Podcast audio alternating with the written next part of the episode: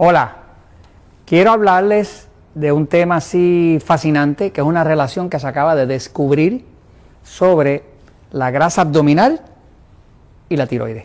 Así que grasa abdominal y tiroides. Uno pensaría que no tiene nada que ver, pero están íntimamente relacionados y ambos se pueden resolver si uno entiende la relación estrecha que hay entre ellos. Entonces, empezamos por decir que cuando una persona tiene problemas de grasa abdominal y muchas personas están siempre luchando con el problema de la grasa abdominal. La grasa abdominal no es un problema solamente de las personas sobrepeso o obesas. Es un problema que inclusive afecta a las personas delgadas, a los atletas. Hay atletas que hacen muchísimo ejercicio y hagan lo que hagan, pues logran una buena condición física, pero la grasa abdominal sigue ahí. La panza, la barriga,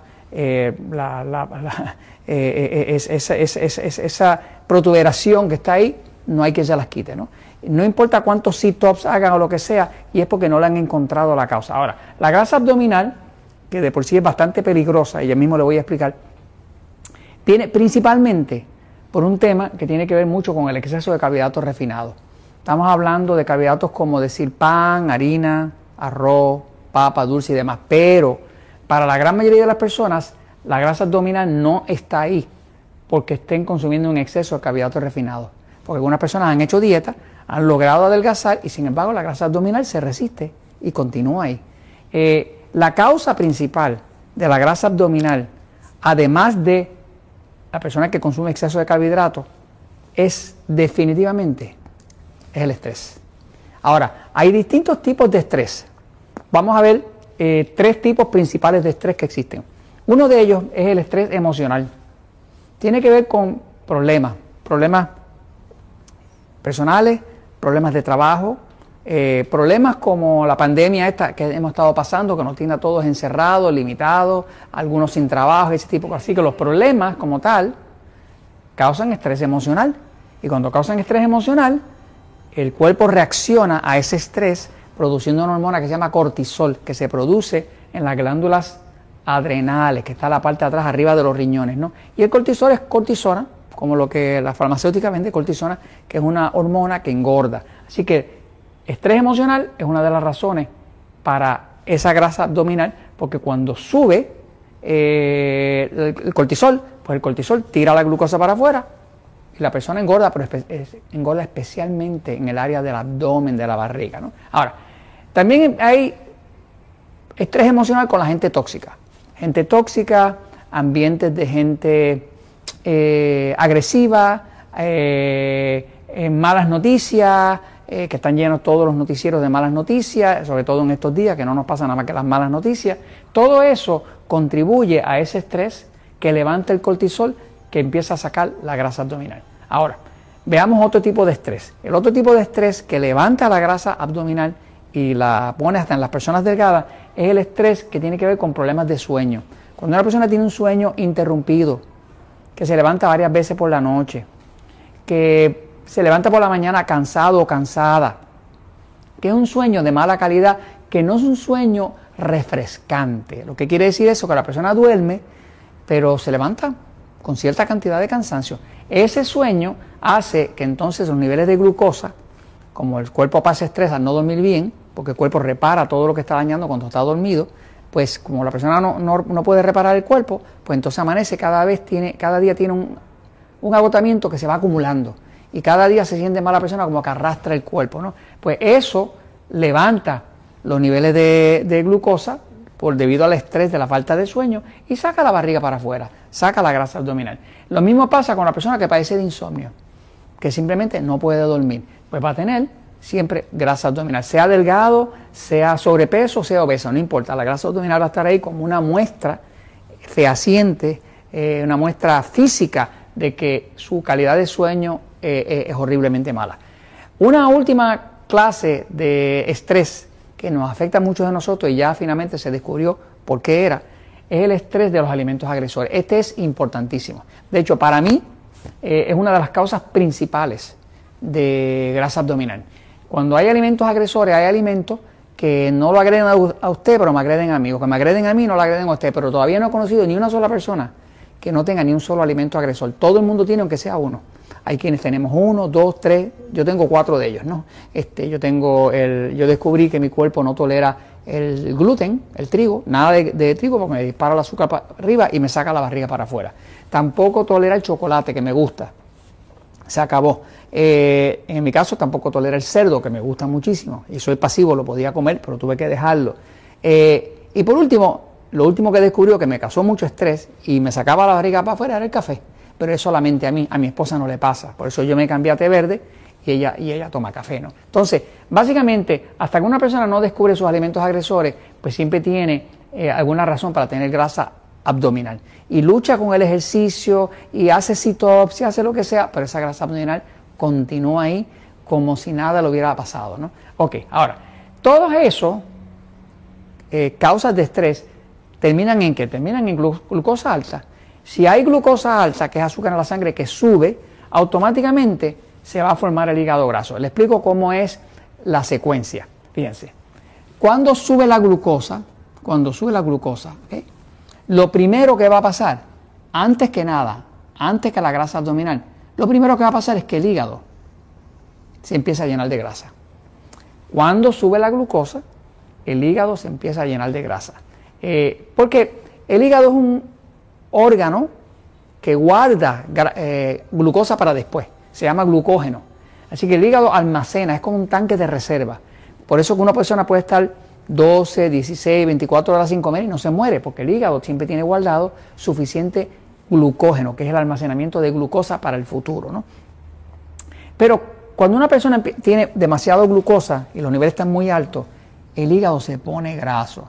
Lo primero que pasa cuando el hígado eh, se pone graso es que sale grasa abdominal.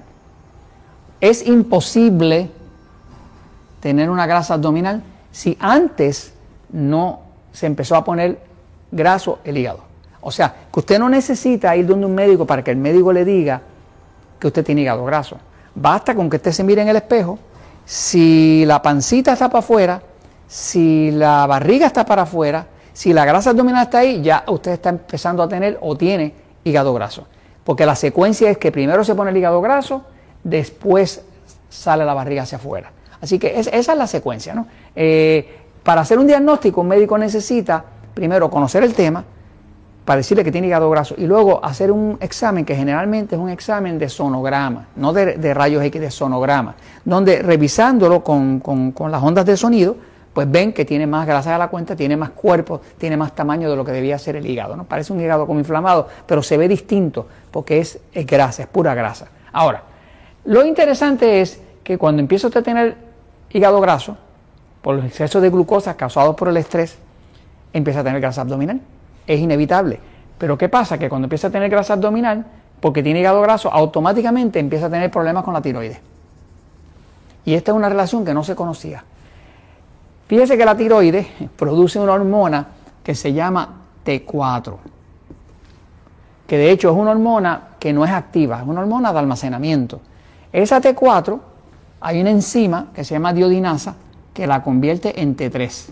Esta es la hormona activa, esta es la hormona que le hace adelgazar, que le evita que se le caiga el pelo cuando usted se peina, que le quita el frío de las manos, que básicamente usted ya no se siente que tiene hipotiroidismo. Si usted tuviera suficiente T3, convirtiéndose de T4 a T3, usted no diría tengo hipotiroidismo, porque se sentiría con mucha energía, podría adelgazar con facilidad, dormiría bien y no tenía ninguno de los síntomas de hipotiroidismo. O sea, la gran mayoría de la gente que tiene problemas con su tiroides incluyéndome a mí, el problema que tiene es que no convierte su cuerpo bien de T4 a T3. Se llama hipotiroidismo subclínico, que es un hipotiroidismo que muchas veces ni siquiera se detecta con los exámenes de laboratorio, pero sí se detecta tomándose la temperatura del cuerpo.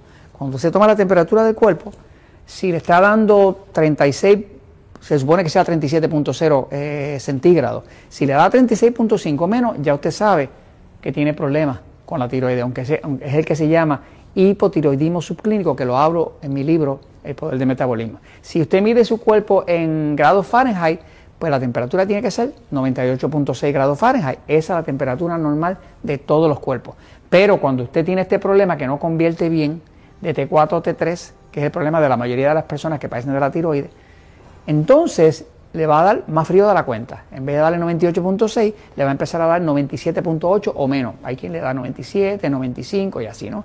Así que básicamente, mientras más bajo esté la temperatura, peor está la función de la tiroides, porque la tiroides controla cuánto oxígeno entra al cuerpo y ese oxígeno controla la combustión y esa combustión controla el calor del cuerpo. Así que una persona con hipotiroidismo, usted lo toca, usted lo saluda y lo va a encontrar frío. Eh, una persona con buena tiroides, usted lo va a encontrar caliente. ¿Por qué? Porque tiene buena oxidación, tiene buena cantidad de energía y no le falta la energía para nada, ni para crecer el pelo, ni para adelgazar, ni para nada. Ahora, ¿qué quiere decir entonces? Que la hormona sale de la tiroides en forma de T4, el cuerpo la convierte de T4 a T3 y esa T3 es la que le da a usted la energía que le hace sentirse bien y en salud.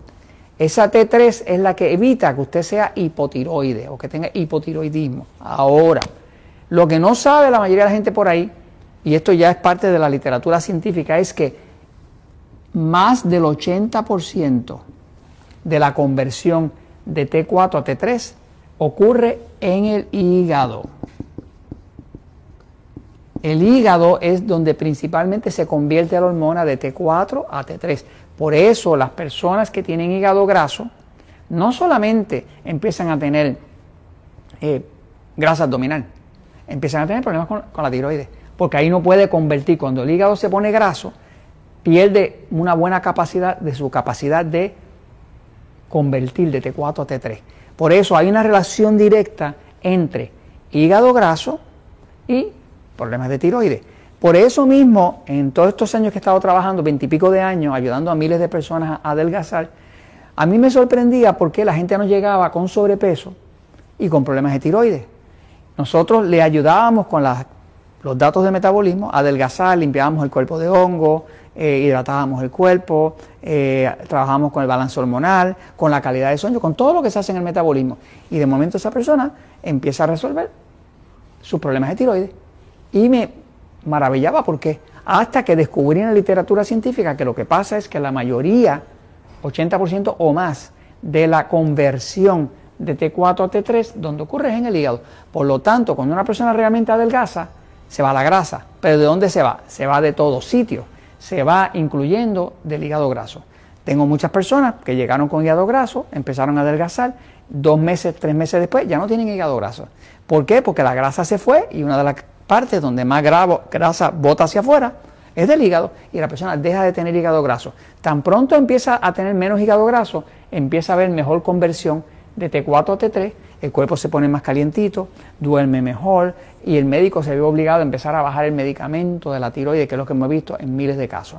Entonces, hay una relación, quiere decir que cuando usted empieza con el tema del el estrés, como los alimentos agresores o físico, emocional, que levanta la glucosa, que crea el hígado graso. Ese hígado graso entonces crea la grasa abdominal. Ya esto le está avisando que va a empezar a tener problemas con la tiroides. Eh, la buena noticia es que se le puede dar para atrás, que cuando usted adelgaza, quita ese exceso de grasa del hígado, el hígado vuelve a, hacer otra vez su conversión correcta de T4 a T3 y usted ahora empieza a experimentar un cuerpo sin problemas de tanto hipotiroidismo, sin tanta falta de energía. Fíjense, e, la secuencia es esta. Glucosa alta, que viene principalmente por el estrés o por alimentos agresores, lo que sea, causa un hígado graso. El hígado graso entonces crea la grasa abdominal y eso trae los problemas con la tiroides, principalmente causado por la conversión que ya no se puede hacer en el, hígado, que ya ahora está graso. un hígado graso es un hígado que está tapado de grasa, por lo tanto no puede, es como una esponja que está tapada, que no puede funcionar como esponja, ¿no? Ok, ahora, eh, aquí eh, eh, hubo un estudio que publicaron a eh, eh, un grupo de, médicos eh, de Corea, dice así, el hígado graso no alcohólico, porque la mayoría de los alcohólicos se le pone el hígado graso, así que ellos diferencian entre hígado graso de los alcohólicos hígado graso de los no alcohólicos. Así que dice, el hígado graso de los no alcohólicos, a través del espectro del hipotiroidismo. En este estudio eh, tomaron 4.800 personas, 2.400 personas que tenían problemas de tiroides y 2.400 personas que, eh, perdón, 2.400 personas que tenían problemas de hígado graso y 2.400 que no tenían diagnóstico de hígado graso hecho con, con sonograma. ¿no?